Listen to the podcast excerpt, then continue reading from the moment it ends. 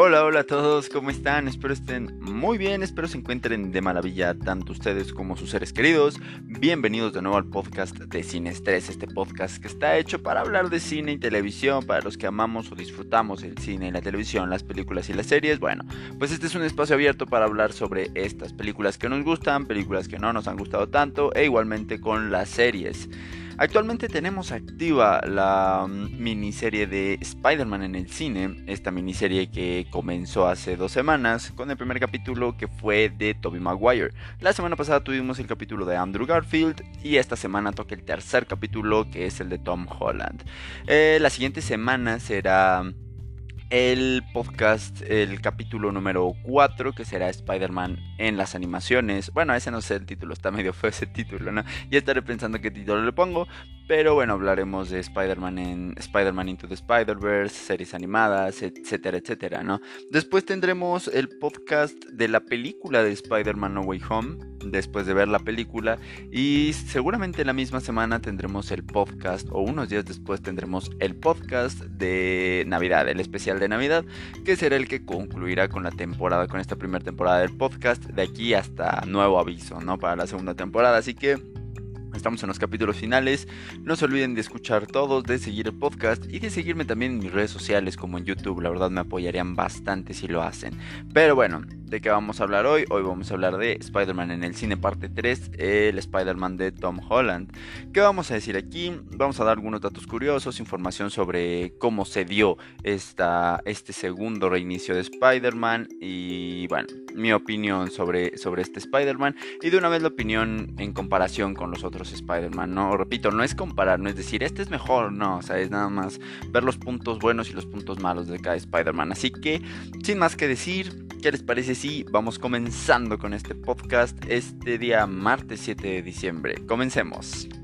Y bueno, como hablamos en el podcast anterior, en el capítulo anterior más bien, en el capítulo de Andrew Garfield, Sony no estaba de acuerdo ya con continuar la saga de Andrew Garfield, ya que la segunda película de Spider-Man, La amenaza de Electro, no tuvo tanto éxito como se esperaba, fue rechazada por fans y por críticos que adulaban la actuación de los actores, pero la historia no les gustaba. Si quieren escuchar un poquito más a detalle eso, váyanse al capítulo pasado, que es Spider-Man en el cine Andrew Garfield, para que sepan más pues con más contexto la historia, ¿no? El contexto de esta historia. Pero bueno, Sony ya no estaba de acuerdo con esto. Marvel quería a Spider-Man en el cine, en su universo cinematográfico. Así que se juntaron, se echaron un cafecito, dijeron, dijeron vamos a hablar, ¿no? Vamos, vamos a llegar a un acuerdo. Marvel tenía ganas de hacer un acuerdo con Sony desde antes, incluso desde que estaba la saga de Andrew Garfield en el cine.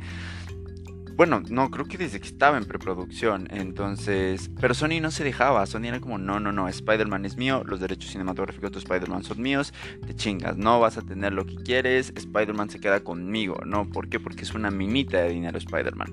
Pero al ver el fracaso de las últimas partes de Spider-Man, ¿no? De Spider-Man 3 de Toby, de Spider-Man La amenaza de Electro Sony dijo, bueno, no me está dando resultado mi universo de Spider-Man, vamos a hablar, ¿no? Vamos a abrirnos a hablar con ustedes, Marvel Studios. Se abrieron a hablar con Marvel Studios y llegaron a un acuerdo. Este acuerdo sería que Marvel Studios tendría derecho de usar a Spider-Man dentro de su universo cinematográfico, pero los derechos de distribución los tendría Sony. ¿A qué me refiero con esto? Bueno, todo lo que es mercancía, todo lo que es este, la distribución de las películas, mm, de los DVD, de los Blu-ray, todo esto lo tendría Sony, todo ese dinero sería para Sony. Esto se puede ver reflejado en las plataformas de streaming. Ustedes no encuentran Spider-Man No Way Home, perdón, no encuentran Spider-Man Homecoming o Spider-Man Far From Home en Disney Plus. La encuentran pues botadas en en las diversas plataformas. Lo mismo con la saga de Toby y la de Andrew, ¿no? La de Toby me parece que toda está en Netflix, la de Andrew, la, la segunda estaba en, en Netflix, la acaban de quitar la semana pasada. La primera está en HBO y creo que la segunda ya va a estar también en HBO Max. Este, la de Homecoming, Homecoming está en Netflix, pero lejos de casa está en Amazon Prime Video. Entonces está todo disperso. Si te quieres aventar un maratón de Spider-Man y no tienes las películas en físico, pues tienes que andar saltando en plataformas, ¿no? Este, bueno, esto es la manera legal, ¿no? Claro. Entonces es, es complicado. Es complicado ver un maratón de Spider-Man dentro de una misma plataforma. Pero eso es lo que voy. Esos son los derechos de distribución. Entonces Marvel acepta, Marvel dice, órale va, me gusta tu trato y venga, ¿no? como les dije en el capítulo pasado, también se rumoreaba mucho que Andrew iba a ser el, el Spider-Man que veríamos en el universo cinematográfico de Marvel. Hasta hubo una, supuesta escena post-créditos que ahorita se ve súper falsa, pero en esos tiempos se veía más o menos real y se veía como si estuviera grabada de cine. Entonces muchos nos la creímos al principio y después la analizas y dices, nada, esto no es real y ya te la dejas de creer. No, pero bueno, una supuesta escena post créditos en Avengers Era Ultron, que ya se rumoreaba que el trato estaba. Se, se, concreta este trato y en 2016 es cuando llegan a un acuerdo de compartir en Spider-Man en el cine. Se empieza a planear cómo van a meter a Spider-Man dentro de estas películas. Spider-Man aparece por primera vez en Capitán América Civil War. Y esto fue, bueno, rompió el internet completamente el segundo tráiler de, Civil War. Eh, esta película, la película en la que se pelean, ya también hablamos de eso en capítulos pasados, se pelean Capitán América y Iron Man por los acuerdos de Sokovia, da la primera aparición de Spider-Man y este segundo tráiler fue el, primer tráiler en el que aparecía Spider-Man, en el que nos presentaban a Spider-Man dentro del universo cinematográfico de Marvel. O sea, pasaba todo el tráiler, eran dos minutos y medio de tráiler, pasaban el título de la película que era Capitán América Civil War y después esta escena en la que Iron Man está hablando con Capitán América en el aeropuerto y de repente, oye niño, ¿no? Y ya aparece la telaraña, le quita el escudo al Cap y baja Spider-Man y dice, hola a todos, ¿no? Esa escena rompió el internet, todo el mundo veía veía el tráiler mil veces nada más por ver esa escena porque el sueño se había hecho realidad. Todos queríamos ver Spider-Man en el universo cinematográfico de Marvel y por fin nos los iban a cumplir. Yo me acuerdo que yo iba en el metro de regreso de la escuela y, vi que salió el tráiler y yo dije, no, antes de que alguien me spoile voy a ver el tráiler. De hecho, apagué mi internet para que no me spoilearan porque tenía clase y ya de regreso, cuando iba de regreso a mi casa, pues ya lo puse y wow, ¿no? O sea, estaba maravillado. Lo vi como cinco veces, ¿no? Ahí se fueron todos mis datos, ¿no? Pero, pero lo vi como cinco veces porque no podía dejar de ver esa escena. Era algo impactante que Spider-Man que Spider-Man estuviera en el universo cinematográfico de Marvel era algo que se veía muy difícil y Marvel lo había concretado. Porque aclaro, este acuerdo se dio y nadie sabía, eran rumores, o sea, se rumoreaba que Spider-Man estaba de regreso en el universo de Marvel respecto a las películas, pero era un rumor se rumoreaba que iba a salir en Civil War, pero era un rumor, se rumoreaban muchas cosas, pero eran solo eso, rumores, ¿no? Incluso para el segundo tráiler decían, Spider-Man va a salir, pero conforme tú ibas viendo el tráiler era como, mm, Spider-Man no va a salir, ¿no? O sea, no le veo cabida a Spider-Man. Veías el tráiler, veías la batalla del aeropuerto y decías, no, es que aquí no está Spider-Man. Ya después vimos, creo que fue cuando Marvel Studios empezó a editar los trailers y escondernos cosas dentro del tráiler porque nos escondieron a Spider-Man en diversas escenas. Ya después en los en los en el siguiente tráiler, creo que hubo un tercer tráiler y los spots publicitarios ya nos empezaban a meter a Spider-Man en escenas que no los había, no lo habíamos visto, ¿no? Entonces, Así llega Spider-Man en el 2016 con la película Civil War y bueno, también se anunció que ya tendría su primer película, la cual sería Spider-Man Homecoming o De Regreso a Casa, un título que bueno, se presta muchas insinuaciones, pero bueno, De Regreso a Casa.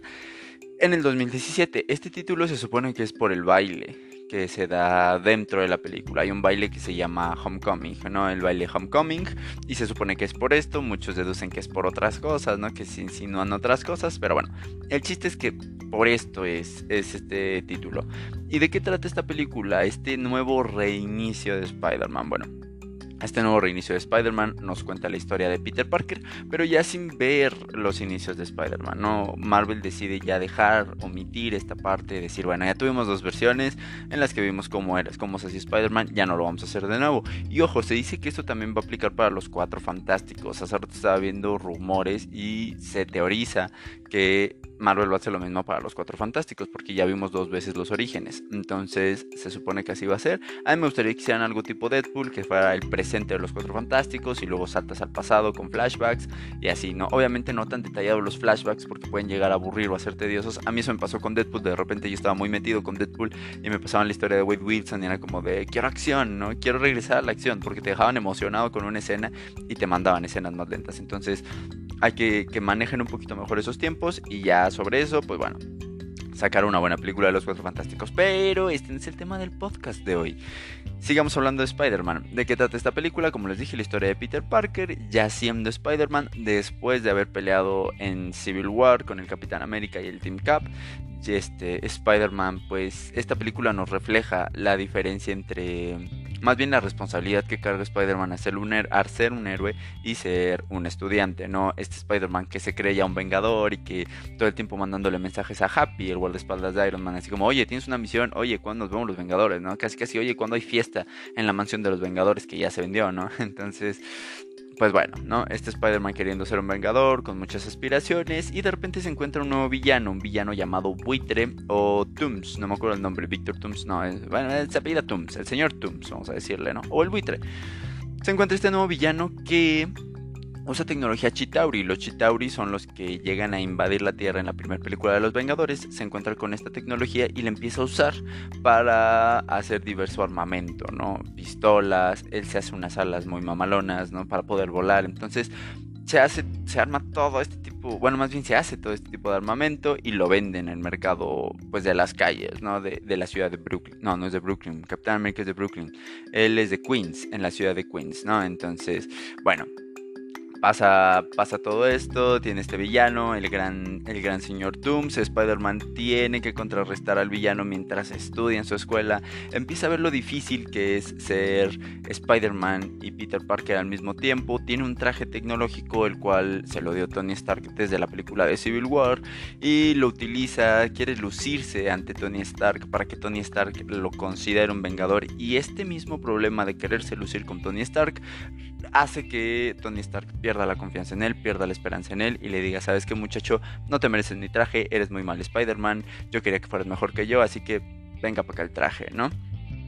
Y después de esto, Spider-Man tiene que lidiar con que yo creo que esto ya no spoiler, yo creo que los que escuchen este podcast ya saben, pero bueno, tiene que lidiar con que el padre de la mujer, el padre de la chica que le gusta, es nada más y nada menos que el villano en la historia, ¿no? Entonces, Spider-Man tiene que lidiar con esto, el villano se da cuenta que él es Spider-Man, lo amenaza y Peter tiene que decidir entre si está con la hija del villano y deja, deja al villano hacer lo que quiere hacer o se pone el papel de Spider-Man, se pone su ropita de Spider-Man y va a combatir a su suegro, ¿no? Es, se me hizo un plot twist muy divertido, muy interesante. No divertido, más bien muy interesante. Y me encantó, ¿no? Pero bueno, básicamente esto es Spider-Man Homecoming. Es de lo que se trata, básicamente. No quise dar como la reseña porque, pues bueno, ya vimos la película, ¿no? Entonces, esto es lo que sucede. Y tras decidir el inicio, antes de que se diera Spider-Man Homecoming, dieron muchísimos nombres, salieron muchísimos nombres a la luz sobre quiénes podrían ser el nuevo Spider-Man o quiénes podrían dar vida a Peter Parker, ¿no? Al principio lo que siempre, siempre estuvo en la mesa fue que el siguiente Spider-Man tenía que ser un actor más joven que Andrew Garfield. Entonces, según esto, empezaron a salir nombres en la mesa y los primeros nombres que salieron fueron Dylan O'Brien, a quien vimos en la serie de Teen Wolf, a quien vimos como protagonista en Maze Run, sí, Maze Runner. Y bueno, también salió de nuevo el nombre de Logan Lerman, que como les había dicho en, en, el capítulo pasado, también estuvo contemplado para cuando se escogió Andrew Garfield. Salieron estos dos nombres, eran lo que se buscaba, actores jóvenes y que empezaran su popularidad. Pero bueno, al final de cuentas estos quedaron como rumores cuando Dylan O'Brien dijo, a mí no me han ofrecido nada, a mí no me tienen contemplado para nada, son puros rumores. Pasó el tiempo y unos meses después se dio a conocer la lista de candidatos finales. Esta lista se supone que sí era real y entre ellos estaban Nat Wolf, quien salió de Nickelodeon y salió en el live action de Dead Note, Timothy Calamet, Sí, creo que siempre tengo un problema con pronunciar ese nombre. Pero bueno, el Timothy estaba contemplado para ser Spider-Man. No tenía muchos proyectos en ese momento. No era tan famoso como lo es en este momento. O tan popular como lo es en este momento. Así que bueno, yo creo que por eso fue descartado. Aunque creo que hubiera sido un Spider-Man bastante interesante. Aunque tendría un problema con el que ahorita les voy a comentar. También estuvo Tom Holland, obviamente. Y Asa Butterfield. Tengo un problema con Asa y con Timothy.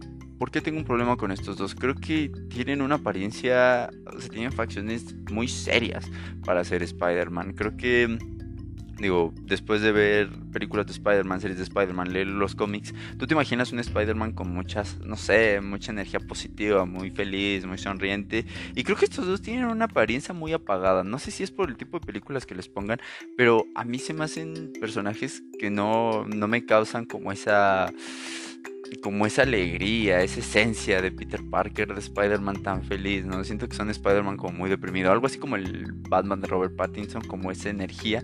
Entonces yo no estaba, bueno, a Timothy no lo conocía en ese momento, pero a Asa sí, y la verdad es que no, no me convencía. Yo esperaba, porque al final quedaron nada más dos, que fueron Tom y Asa. Y yo esperaba de todo corazón que fuera Tom, porque Asa no, no, me, no me daba esa energía. Tom tampoco se me hacía tan buen candidato, pero pero me parecía mejor que Asa, ¿no?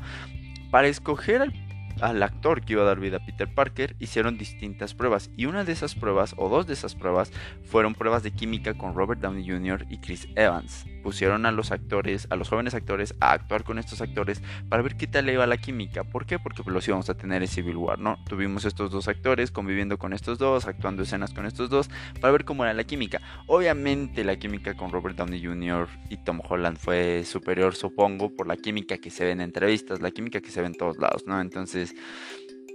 Yo creo que por eso ganó Tom Holland, creo que tuvo más química, creo que le gustó más al, grupo que se encarga de escoger el cast, a la producción, entonces Tom Holland se quedó como el Spider-Man, ¿no? Y esta película, como lo comenté en el capítulo pasado, es el reinicio más exitoso de la historia en taquilla, es el reinicio más taquillero en la historia. El segundo lugar lo ocupa eh, The Amazing Spider-Man de Andrew Garfield con, me parece que eran como 560 millones, creo. Y este eh, Spider-Man de regreso a casa tuvo nada más y nada menos que 750 millones recaudados, haciéndolo pues una película histórica, ¿no? Aunque los dos primeros lugares son de Spider-Man, pero este es histórico por la cantidad de dinero que, que recaudó. Son los dos primeros lugares, en tercero me parece que está Star Trek, que era el primer lugar hasta que llegó el Spider-Man de Andrew Garfield, ¿no? Esta película, esta película, ay, perdón, esta película ha estado rodeada de críticas. Yo creo que esta saga ha estado rodeada de críticas y comenzó con esta película, ¿no? Más allá de la historia, más allá de la trama, que después hablaremos de eso cuando les dé mi opinión el marketing no ha sido el mejor. ¿Y a qué me refiero con que el marketing no ha sido lo mejor? Bueno, esto lo podemos hablar en las dos películas. De esta primera película, porque pues vamos por partes, de esta primera película se criticó mucho los pósters, o se criticaban mucho los pósters. ¿Por qué? Porque los pósters no te daban ningún indicio de la película, eran ah, pósters muy raros, o sea, no raros, sino no eran pósters ad hoc a lo que nos tiene acostumbrado Marvel, ¿no? O sea, veíamos los pósters, no sé, de Civil War eran unos pósters increíbles, ¿no? Con todas los, las, ¿cómo se llama? Las personalidades de cada team viéndose frente a frente eran cabezas flotantes, sí. Esto se le criticó también a Spider-Man que sacó un póster de cabezas flotantes. ¿Por qué se le criticó a diferencia de Civil War? Bueno, Civil War con estas cabezas flotantes nos daba un indicio de lo que es la trama. Estos contra estos, por eso están las cabezas flotantes viéndose de Spider-Man mm, de regreso a casa, no. O sea, eran cabezas flotantes viendo hacia un lado y ya, no había como algún indicio de, la trama. tú ves un póster así, no sabes que es de Spider-Man hasta que ves a un Spider-Man ahí chiquito en el póster. Entonces, esto fue muy criticado y también el hecho de que se resaltara tanto a Iron Man.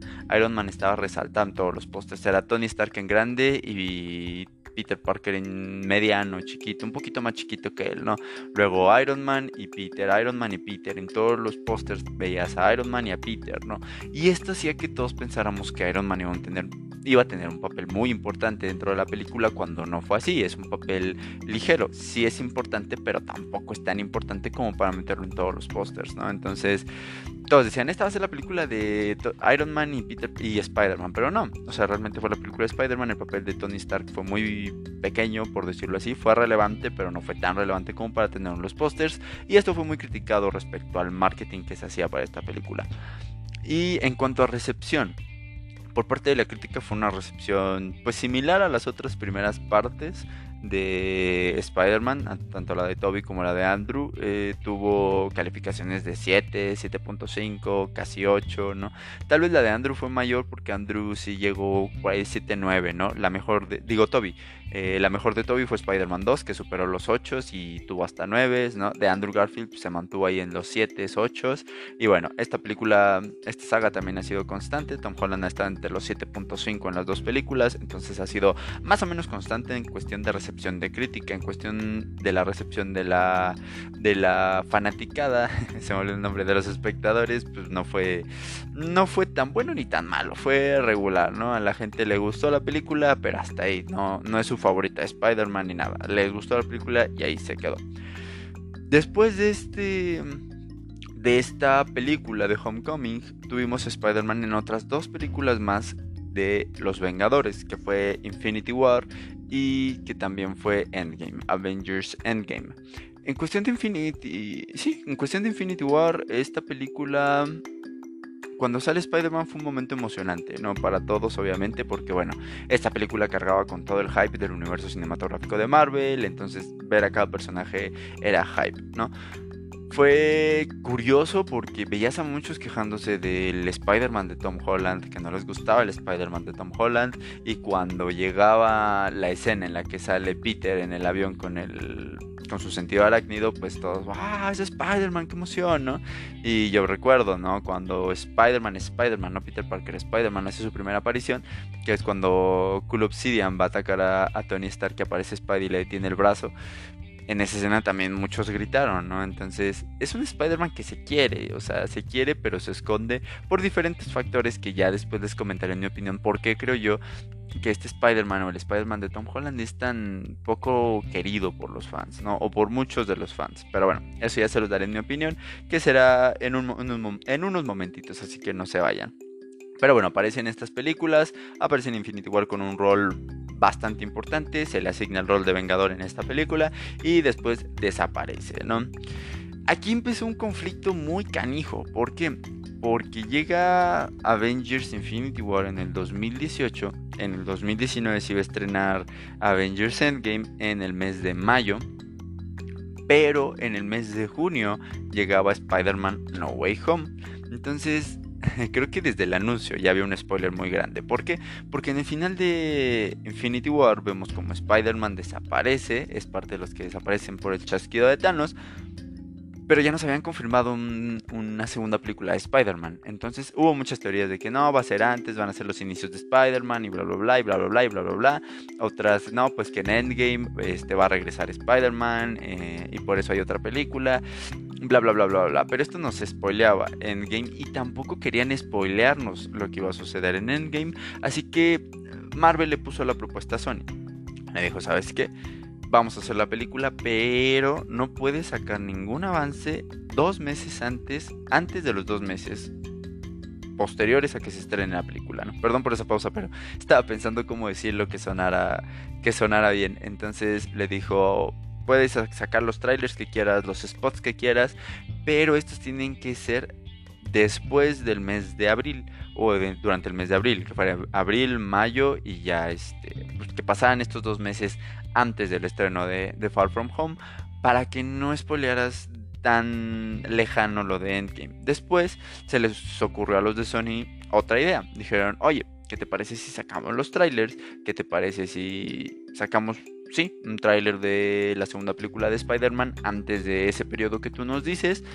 Pero no damos pie a ningún spoiler. Aquí iban con esto. Vamos a sacar el tráiler, vamos a sacar reseñas de la película, pero no va a haber ningún spoiler.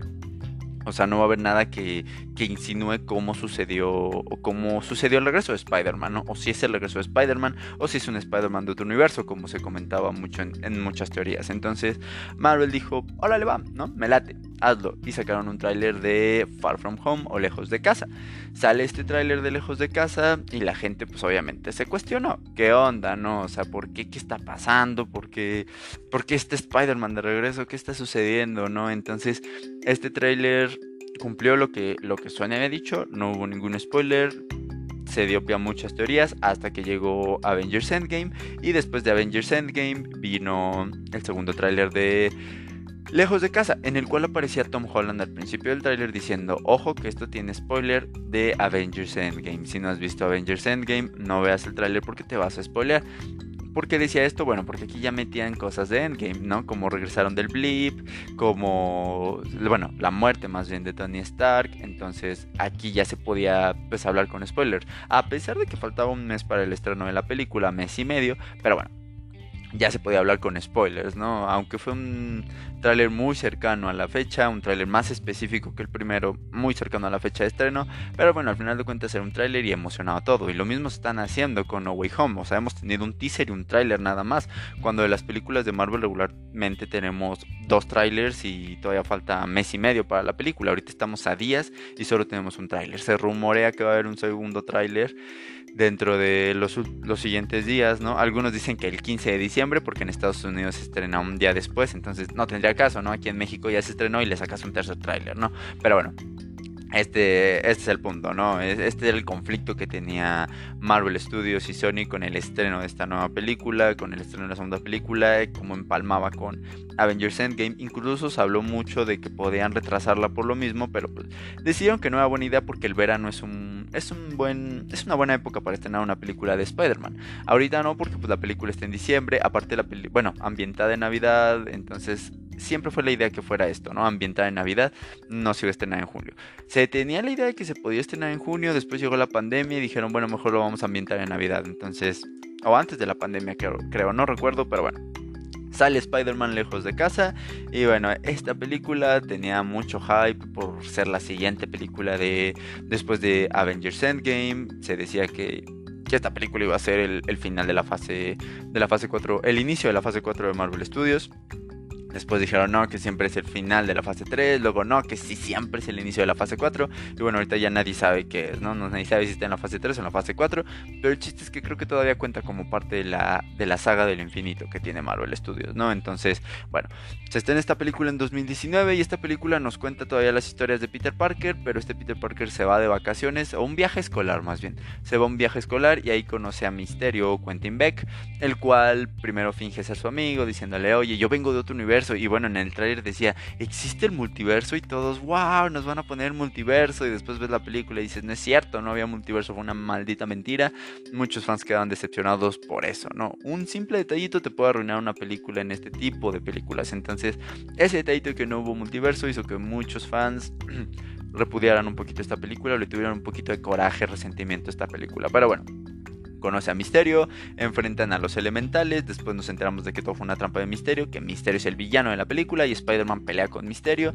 Al principio Misterio vence, después Spidey agarra coraje y vence, ¿no? Después de una plática motivacional con Happy, creo que le están dando mucho enfoque a Happy y eso me gusta porque Happy es un personaje muy cool dentro del universo cinematográfico de Marvel y creo que no le estaban dando tanto enfoque a su personalidad, a cómo era, ¿no? Ahorita ya vemos un Happy muy desarrollado, muy sabio, ¿no? La práctica que tiene con Spidey en el jet, ¿no? Sobre la muerte de Iron Man, diciéndole, oye, porque en esta película tenemos a un Peter Parker que siente que recae todo el peso de Spider-Man, más bien de Iron Man en Spider-Man. O sea, cree que Spider-Man tiene que ser el nuevo Iron Man. Y Happy en el avión le dice, oye, bro, no tienes que ser el nuevo Iron Man. O sea, solo tienes que ser Spider-Man.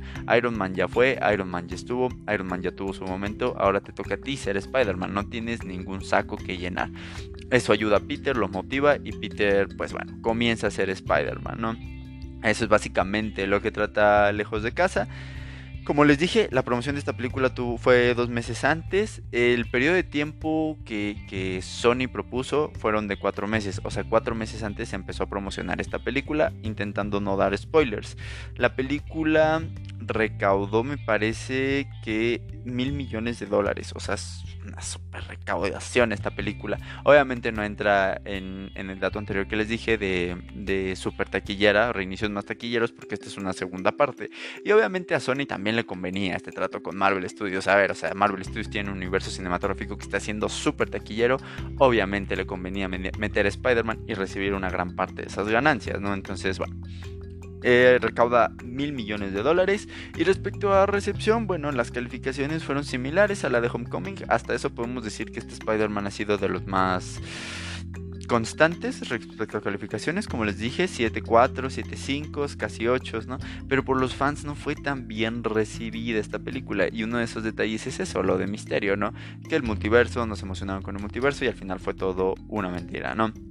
Ahora, ¿Qué pasa con este Spider-Man? Vamos a la parte a la parte más interesante de este podcast. ¿Qué pasa con este Spider-Man? Les voy a dar mi opinión sobre este Spider-Man. ¿Por qué creo que es tan odiado por muchos fans?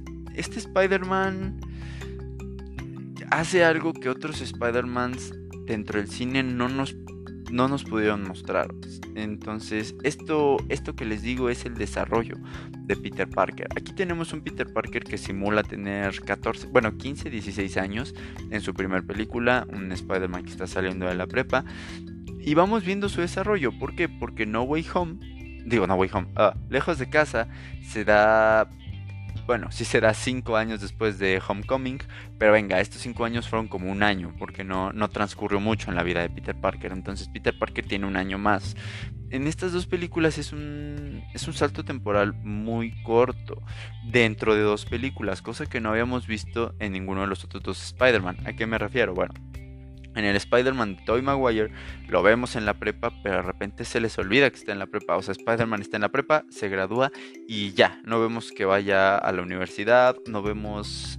bueno, lo vemos tomar clases en Spider-Man 2, pero es un pequeño como un pequeño, ¿cómo decirlo? Como pequeñas escenas de que va a la universidad. O sea, se enfocan mucho en Spider-Man y en Peter Parker. No vemos tanto un desarrollo de Peter Parker respecto a su juventud, el cómo va lidiando con los poderes. ¿A qué voy con esto? En el Spider-Man de Tobey Maguire lo pica la araña, empieza a probar con sus poderes y media hora después en la película ya es Spider-Man, ¿no? Y ya es un Spider-Man muy bueno y ya pelea cara a cara con el Duende Verde y bla, bla, bla. El Spider-Man de Andrew Garfield es similar en ese aspecto. Sabemos un Spider-Man que sí este, batalla para su lanzatelarañas y comienza combatiendo el crimen, todo odian.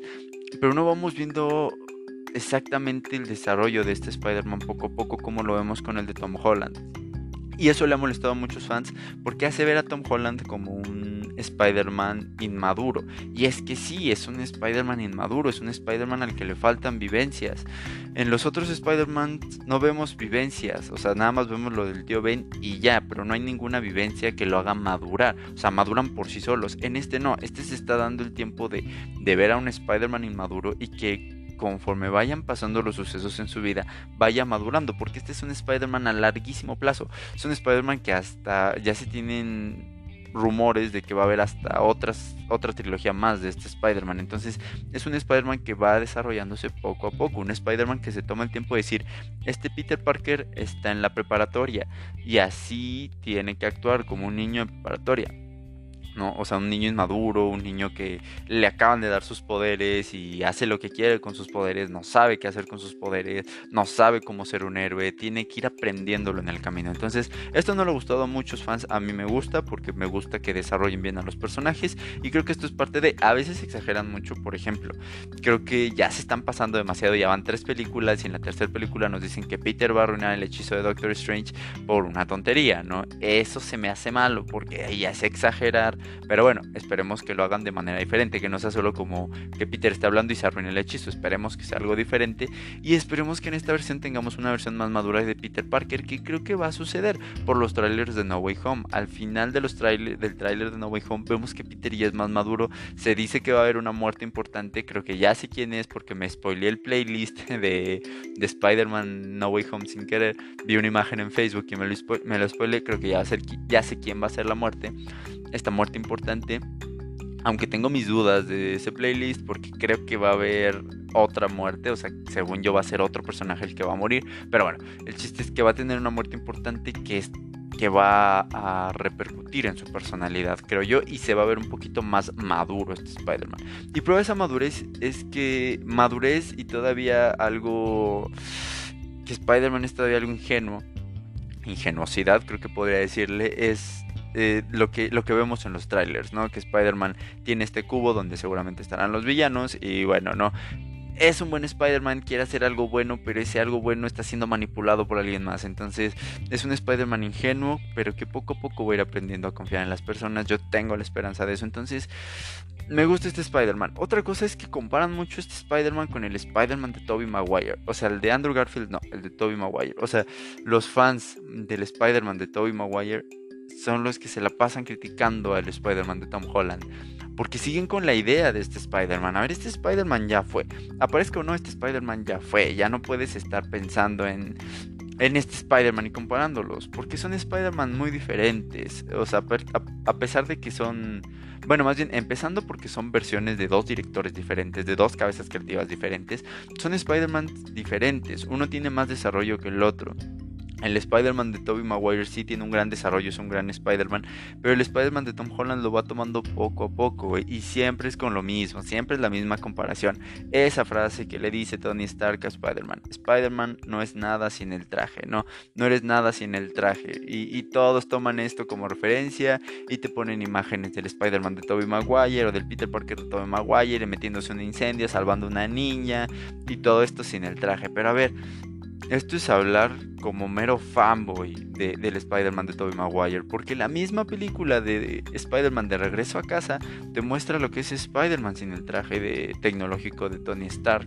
O sea, Spider-Man se avienta un tiro con el buitre arriba de un avión que está sobrevolando la ciudad, que se empieza a incendiar, incluso salva la ciudad, salva sí, salva la ciudad de que este avión se estrelle en plena ciudad sin un traje tecnológico, con una pijama, porque es una pijama nada más, ¿no? No es, no es un traje especial nada, es una pijama. Este Spider-Man sin este traje logra salir de los escombros demostrándose a sí mismo que es Spider-Man sin necesidad de usar el traje tecnológico de Tony Stark. O sea, es un Spider-Man muy bueno que si lo ves con ojos abiertos, vas a, vas a identificar que es muy bueno. ¿A qué me refiero con ojos abiertos? Que lo tengas con la mente abierta, ¿no? La mente abierta a ver un nuevo Spider-Man. Que no te quedes con la idea de los Spider-Man pasados, porque de nada sirve que los compares. Son Spider-Mans diferentes, de directores diferentes, de cabezas creativas diferentes. Obviamente no van a ser lo mismo, entonces ya tenemos que dejar esta comparación. O sea, es un buen Spider-Man. A mí me gusta como Spider-Man, yo lo he dicho en bastantes podcasts anteriores. A mí me gusta como Spider-Man. Su Peter Parker no me agrada del todo porque como les digo, lo están haciendo demasiado ingenuo y yo no veo que haya un desarrollo completo, pero Spider-Man se está desarrollando de manera maravillosa.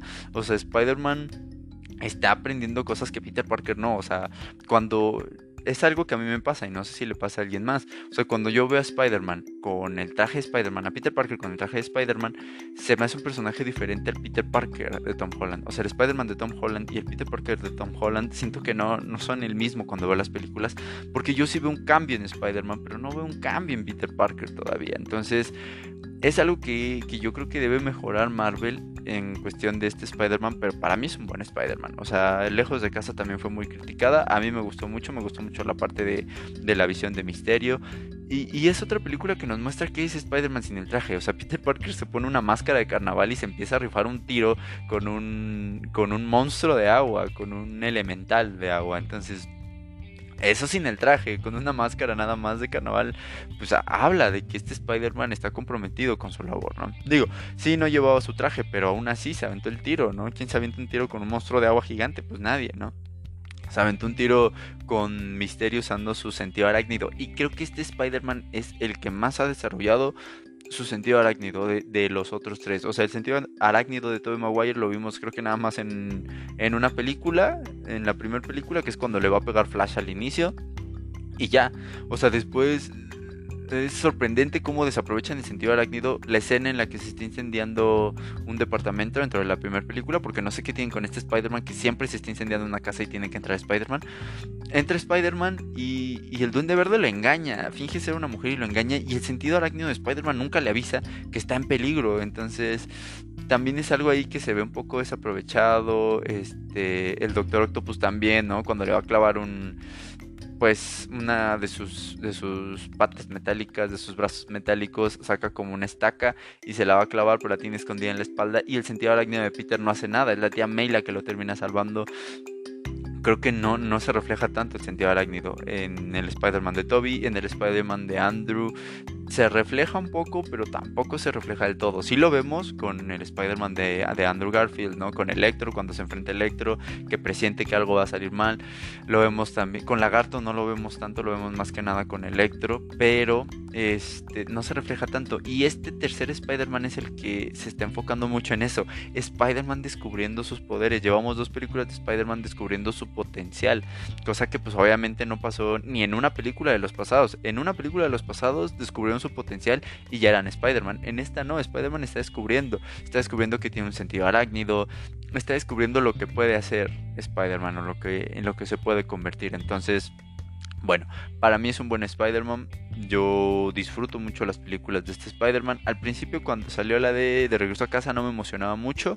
Cuando lo vi en Civil War yo me emocioné bastante, incluso yo llegué a decir que para mí era uno de los mejores Spider-Man que se habían visto, una de las mejores escenas de Spider-Man, porque era un Spider-Man que bromeaba durante la pelea, ¿no? Que es lo que les decía en el capítulo pasado que me gusta mucho el Spider-Man de Andrew Garfield. Es una esencia muy Spider-Man, que esté en, en media pelea y bromeando, ¿no? Está peleando con el soldado del invierno y wow, un brazo metálico, ¿cómo hiciste eso, no?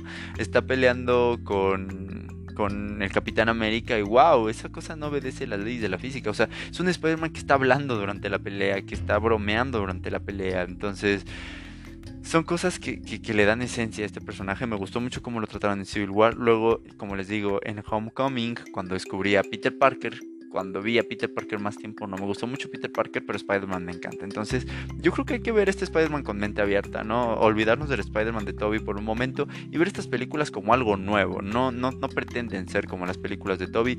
Y digo, tampoco, para mí tampoco son las mejores. Para mí el mejor Spider-Man del cine es el de Andrew Garfield. Pero muchos quieren a Toby porque es infancia, porque les gustó mucho cuando eran chiquitos, no sé, pero muchos quieren a Toby. Para mí el mejor, basándome en lo que me gusta de Spider-Man, en la esencia de Spider-Man que me gusta, es el de Andrew Garfield. Pero, pero los otros dos son maravillosos también. Y el de Tom Holland tiene mucho potencial, pero por eso mismo no, le, no lo dejan explotar ese potencial porque siempre se están quejando los fans de este, de este Spider-Man. Entonces, hay que ver este Spider-Man pues como lo que es, un nuevo Spider-Man, un Spider-Man que se está desarrollando poco a poco y que es un Spider-Man a largo plazo. Ahorita todos, todos quieren ver Spider-Man eh, No Way Home porque van a salir los otros dos Spider-Man. Les aseguro que si esta película no tuviera referencia a estos dos o fuera o no hubieran existido los rumores del multiverso del Spider-Verse, ni siquiera se hubieran agotado los boletos ya, ¿no? Entonces, o no hubiera habido tanto caos. Entonces, yo la verdad quiero ver esta película porque se me hace increíble ver a Spider-Man contra los seis siniestros, si es que salen los seis siniestros, y si no, pues contra cinco villanos se me hace increíble verlo, porque me encantan este tipo de peleas eh, del mundo de Spider-Man, del mundo de los cómics, pero pero bueno, no esperemos que no, no critiquen la película si, si no salen los Spider-Man que quieren que salgan o si los Spider-Man que quieren que salgan salen un ratito. Recuerden que esta película es del Spider-Man de Tom Holland. Y respecto a esto de No Way Home, se tienen rumores de que Tom Holland ya no volvería a ser Spider-Man, que le ha dicho que ya no va a volver a ser Spider-Man después de esto. Son rumores nada más, no hay nada concreto. Tom Holland no lo ha dicho públicamente, son rumores y les digo que se tiene un plan a largo plazo para este Spider-Man. Y también se tienen rumores de que si la película tiene éxito eh, respecto a críticas, a recepción de la audiencia, podría haber una cuarta parte de Spider-Man de Tobey Maguire y una tercera del Spider-Man de Andrew Garfield, ya que estarían moldeando los multiversos, ¿no? O sea, estarían jugando con el Spider-Verse. Entonces, eso se me haría increíble saber que hay un Spider-Verse dentro de las siguientes películas de, de Spider-Man, saber que este Spider-Man no está solo y que aparezcan, ¿no? Que hagan cameos, no sé, que se comuniquen en algún momento. O sea, que lo que venga dentro de Spider-Man sea el todo respecto al Spider-Verse, ¿no? Como lo están haciendo con, con las películas animadas de Into the Spider-Verse, ¿no? Entonces, Esperemos que así sea. Y creo que bueno, creo que esto es todo por hoy. Ya llegamos más o menos al tiempo que dura cada podcast. Espero les haya gustado. Si les gustó, bueno, síganme en el podcast, también en YouTube. En YouTube son videos diferentes, pero voy a hacer esta semana un video sobre el Spider-Man de Tom Holland para que no se lo pierdan. Cuídense mucho. Creo que fue un final muy cerrado, ¿no? Creo que estábamos como, sí, sí, Spider-Man, Spider-Man. Bueno, ya, nos vamos, adiós, ¿no? creo que no le di como un cierre, pero vamos a darle un cierre, ¿no? A este Spider-Man.